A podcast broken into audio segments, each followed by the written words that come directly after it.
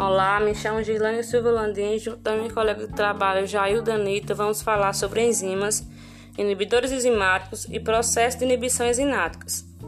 Enzimas. As enzimas são moléculas polilipídicas responsáveis pela catálise de reações do metabolismo de seres vivos.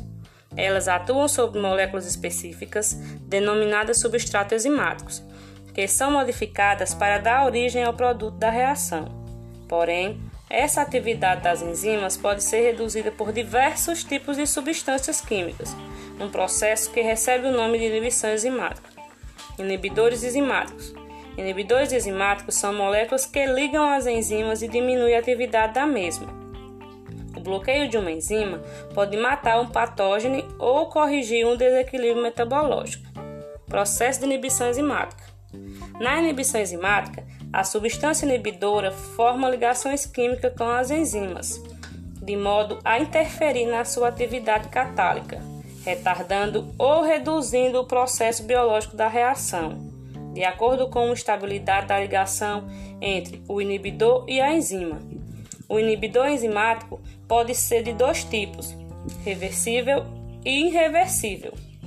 Na inibição irreversível, as moléculas de inibidor e as moléculas da enzima se unem por ligações não covalentes, que por serem mais instáveis podem ser rompidas, fazendo com que a enzima retorne à sua atividade posteriormente. A inibição reversível é subdividida em duas classes: inibição competitiva.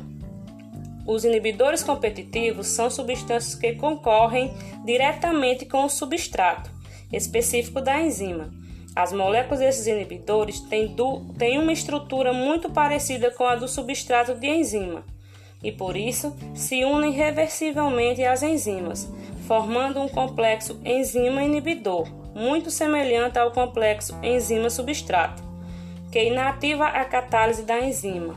Por não haver formação do complexo substrato, a atividade catálica da enzima é inibida enquanto existir o complexo enzima-inibidor inibição não competitiva.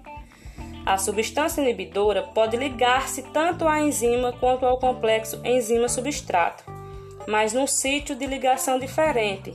Nesse caso, a ligação do inibidor com a enzima não atrapalha a ligação do substrato, mas gera uma alteração que impede a formação do produto da reação. Já na inibição irreversível, a atividade enzimática é inativada, Definitivamente, nesse tipo de inibição, a substância inibidora se une à enzima por ligações covalentes mais estáveis, o que altera o grupo funcional da enzima. Nesse, necessário para sua atividade catálica, tornando-se inativa de forma permanente. O medicamento que a gente escolheu foi o ibuprofeno. A gente vai falar sobre o ibuprofeno em si e sobre sua ação inibidora. O ibuprofeno é um anti-inflamatório não esteroide ANE da família dos derivados aripropínicos usados no tratamento sistemático de artrite, reumatoide, osteoartrite, tendinite e bursite aguda, principalmente em pacientes com intolerância gastrointestinal a outros ANE.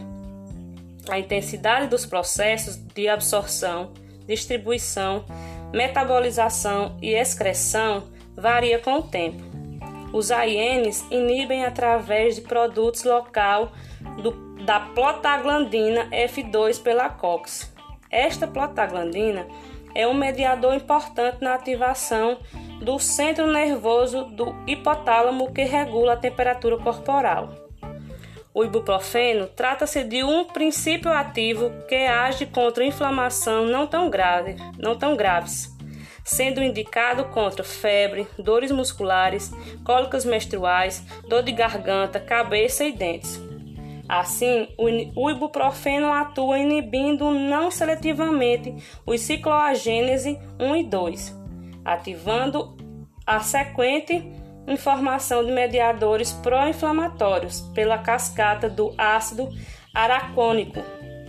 A inibição a inibir a produção prostaglandina deixa a mucosa gástrica menos protegida contra a acidez.